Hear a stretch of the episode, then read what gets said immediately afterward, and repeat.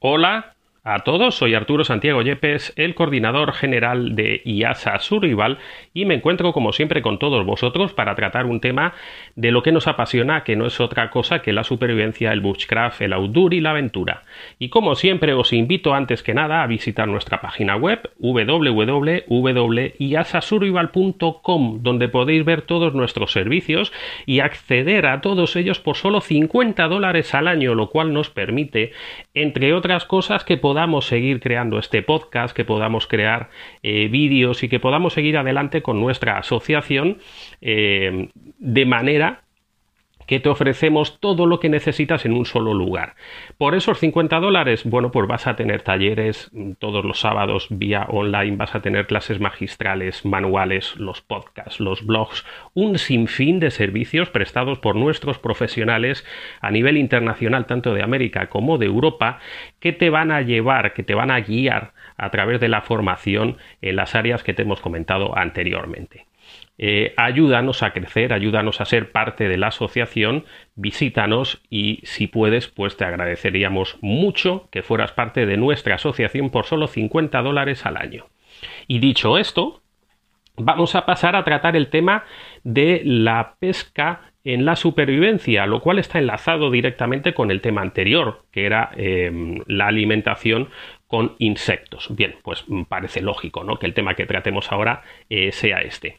Es interesante que mm, entendáis, como siempre decimos, aún eh, pareciendo mm, aburridos, que esto es una pincelada. Tengan en cuenta que nosotros nos dirigimos eh, a multitud de países en distintas latitudes y cada uno tiene unas características distintas. Entonces esto es una información eh, muy genérica que luego ustedes deben de adaptar y seguir informándose de cómo funciona en su país.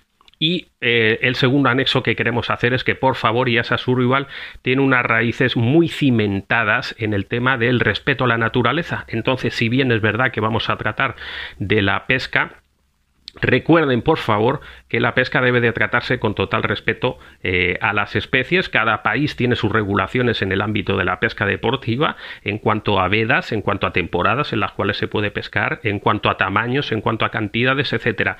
Y por encima de todo, recomendamos, aunque no sea obligatorio en el país, lo que se suele llamar catch and release, disculpen mi inglés, que no es otra cosa que captura y suelta. Pueden ustedes perfectamente ir a capturar especies eh, en pesca deportiva y devolverlas. Eh, o bueno, ocasionalmente por llevarse uno para consumir y el resto pues eh, devolverlos de esta manera pues consideramos que la, la, masa acuática en la cual nos encontramos pues siga rebosante de vida la próxima vez que vayamos allá hay también otras especies que no son invasivas, eh, como pueden ser las nasas o como pueden ser los reteles. No podemos mm, tratarlos aquí. Aquí la idea es darles un concepto de qué deberíamos de hacer en una situación de supervivencia, pero eh, traten, busquen toda esa información, lo pueden encontrar en nuestros distintos canales, información de manera puntual eh, respecto a estas nasas, a estos reteles, al cacharrelease, etcétera, que les ayudará a ampliar un poco conocimientos. Bien, ¿qué es lo que queremos ver sobre todo en este capítulo? Pues queremos ver algo que eh, creemos que es de suma importancia. Si ustedes se ven en una situación de supervivencia, cosa que siempre desde YASA decimos que no debería de ocurrir, es decir, la idea es que ustedes tengan una planificación, que ustedes calculen bien a dónde van a ir, que vean el tiempo, etcétera, y bueno, pues con un poco de suerte no va a ocurrir nada, no vamos a pasar un buen día. Pero no estamos exentos. Todos podemos vernos en una situación de supervivencia y para eso practicamos en lo que nosotros llamamos supervivencia deportiva. Bien, todos los que pescamos, em, resulta que cuando vamos a pescar, pues evidentemente llevamos unas cañas de última tecnología, unos carretes, un nylon, unos engañadores, unos anzuelos.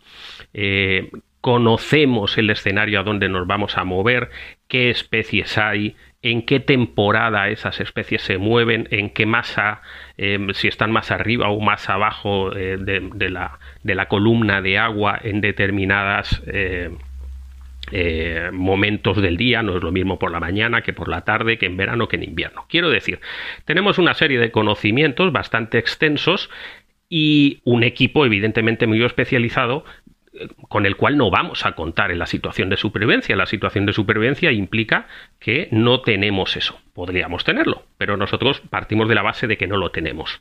Eso hace que el hecho común de decir, bueno, pues podemos hacer un anzuelo con un hueso o con algún elemento que te, un alambre, alguna madera, pues sí, pero generalmente ese anzuelo que vamos a hacer va a tener un tamaño considerable y el pez eh, come en función de ese anzuelo, del, del alimento que le vamos a presentar. Un anzuelo grande implica la captura de una especie grande. Esa especie grande, si ha llegado a ese tamaño, es porque ha aprendido a sobrevivir eh, frente a otros posibles depredadores en esa masa acuática. Es decir, que va a ser bastante difícil de capturar. Eh, somos conscientes de que se ven vídeos y, ocurre, es verdad que hay escenarios en los cuales determinadas eh, especies, generalmente, bueno, las que no son carnívoras, se pueden capturar incluso con la mano en algunos, en algunos escenarios, ¿no? Y eh, decimos las que no son carnívoras, también puede ocurrir con las carnívoras, ¿no? Em, sí, puede ocurrir, podemos sacarlas con la mano, podemos sacarlas con un anzuelo, con las distintas trampas que se generan con una rama. Hay un montón de, formas, ¿no? Pero no es lo más común. Es decir, lo normal es que tú te encuentres en una situación de supervivencia, un escenario que no conoces, no sabes qué especies hay, no sabes de qué se alimentan, realmente ponerte ahí a buscar, a meter la mano, a ver si hay un pez gato, o hay algún ciprínido, alguna carpa, o pues es algo mm, aparentemente difícil, ¿no? Si no, si no lo conoces. Entonces, ¿qué podríamos hacer? Pues sí, es cierto que podrías entrenar en fabricar esos anzuelos, podrías fabricar en, eh, aprender a fabricar unas cuerdas con eh, fibras vegetales que nos sirvan como nylon, pero a priori parece que lo más sensato y lo más razonable es capturar especies de pequeño tamaño, bien sean, bueno, pues alevines o las especies pequeñitas que se encuentran generalmente en las orillas. Hablamos de eh, eh, bueno, en muchos países se llaman sardinas o, sardinitas. Bueno, los, los, pequeños pececitos que se encuentran en las orillas, escondidas un poco entre la vegetación o entre las rocas, y que tienen pues 3 centímetros, 4 centímetros, 5 centímetros. Es cierto que, claro, necesitas capturar 8 o 10 o 12 especies eh, de este tipo para alimentarte, pero suele ser más fácil. Es decir, ellas viven en cardúmenes, en, grupitos, para eh, ayudarse un poco entre todas, y como digo, suelen estar en las orillas. ¿Por qué? Porque son especies eh, que se alimentan generalmente pues, del plancton o de la vegetación o de pequeños eh, insectos que estén en esa, vegetación o de pequeños mm, trocitos de alimento que le caigan por el río, por el embalse, eh, donde se encuentren, ¿no? Eso hace que sean unas especies, primero, muy fáciles de encontrar, si las hay, porque, como digo, están en la orilla. O sea, generalmente buscas entre la vegetación, entre las rocas, y se empieza a ver eh, peces pequeñitos que están en ese, en ese escenario, ¿no? No es común que tú vayas a un río y te encuentres a la vista especies de 2 kilos o de 3 kilos, ¿no? Pero sí es común, eh, si ustedes llevan un cachito de pan o algo de alimento y lo tiran, pues es en el agua flotando es común que vayan especies a comérselo, ¿no? Entonces parece que lo razonable sería que nosotros nos alimentáramos de estas especies, buscáramos estas especies, que no nos va a, eh, eh, a ser tan difícil de capturar y que realmente, bueno, pues 10, 12, eh, una, cinco unidades, pues nos ayudaría bastante en nuestra alimentación. ¿Cuáles serían las posibilidades de captura de esas especies? Sobrepasa ampliamente lo que podemos tratar aquí. Eh, por norma general, las NASAs, em, que no es otra cosa que una especie de embudo que se forma con las botellas de refresco em, que nos mm, podemos encontrar, eh, por desgracia, cada vez tiradas en más escenarios, o conformadas con una serie de ramas o de lianas o de palitos eh, cosidos con un poco de cuerda o con unas ramas, eh, son unos embudos en los cuales las especies se meten y luego les cuesta eh, salir. Es una especie no invasiva, perdón, es una trampa no invasiva, es una trampa donde el pez entra y bueno, pues simplemente luego lo, lo puedes soltar de la eh, de esa NASA que hemos hecho y vuelve sin ningún eh, problema eh, al entorno acuático.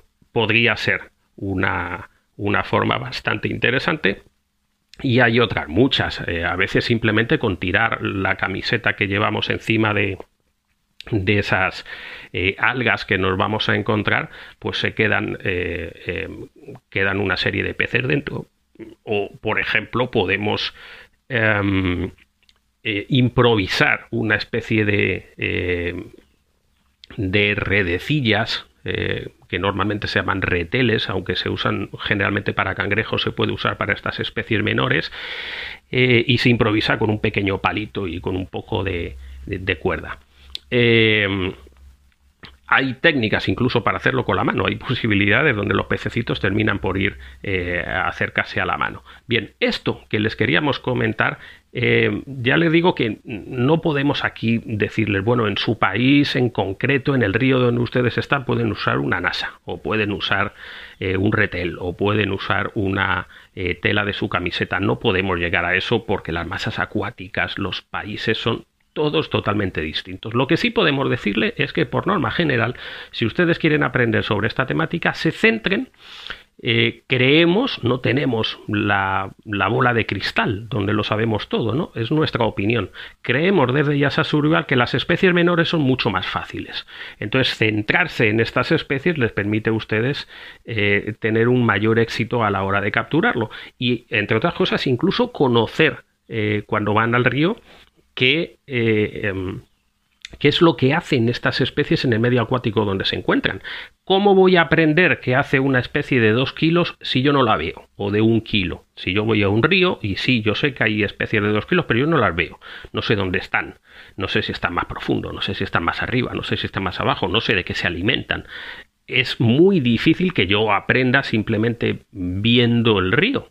Sin embargo, si yo voy a un río donde efectivamente, o a un embalse donde efectivamente me encuentro esas especies a simple vista, si tiro un cachito de pan y veo de dónde salen, en una situación de supervivencia yo voy a saber ver el río, leer el río de alguna manera y decir, bien, aquí hay especies pequeñas, están metidas debajo de estas rocas, están metidas debajo de estas plantas, debajo de esta rama. Eh, tienen más o menos este tamaño. Si yo tengo un poco de pan o me encuentro alguna especie eh, en los alrededores, eh, no sé, algún cangrejito o me encuentro algún escarabajo o algún mosquito, si yo se lo tiro, los animales van a ir ahí. Eso me va a servir de cebo para yo poder luego de alguna manera capturarlos. Eh, ese es el principio por el cual nosotros podemos tener unas posibilidades de capturar después especies en esa teórica situación de supervivencia y donde nosotros podemos practicar viendo el río, conociendo el río. Bien, pues esto es un poco lo que les queríamos eh, contar. Como les digo, eh, pueden visitar eh, la página web. Hay más información en nuestros eh, blogs sobre este tema. Tenemos bastante información eh, siempre sobre NASAs. Es un método muy interesante eh, y realmente no es invasivo, no hace daño al animal y se pueden informar en, la web y en el canal de YouTube, etcétera. Visítennos, busquen un poquito más de información y por favor recuerden siempre respeto por la naturaleza. Una cosa es conocer practicar para una posible situación de supervivencia, pero como ven no necesitamos estar dañando a las especies. Puedo saber dónde están, ver formas de capturarlas y ponerlas eh, en funcionamiento cuando eh, las vaya a necesitar. Y bueno, pues siempre está el recurso de la, de la práctica de la pesca deportiva, con las licencias respectivas del país si el país lo permite, con las capturas eh, con el número de capturas, con el tamaño, etcétera. Por favor, respeten siempre la naturaleza, respeten siempre las normas del país. Y sin más, me despido recordándoles, por favor, que eh, pueden visitarnos www.iasasurvival.com y que todos los servicios que van a ver en nuestra página web eh, son de libre acceso para nuestros miembros asociados por solo 50 dólares durante un año completo. Es muy poco dinero eh, nos ayuda muchísimo a crecer, a seguir en funcionamiento, a seguir manteniendo nuestro club y eh, además será siempre un honor tenerlas ustedes porque cuanto más crecemos, más aprendemos unos de los demás. Gracias por haber estado ahí, reciban un saludo desde iasasurvival.com.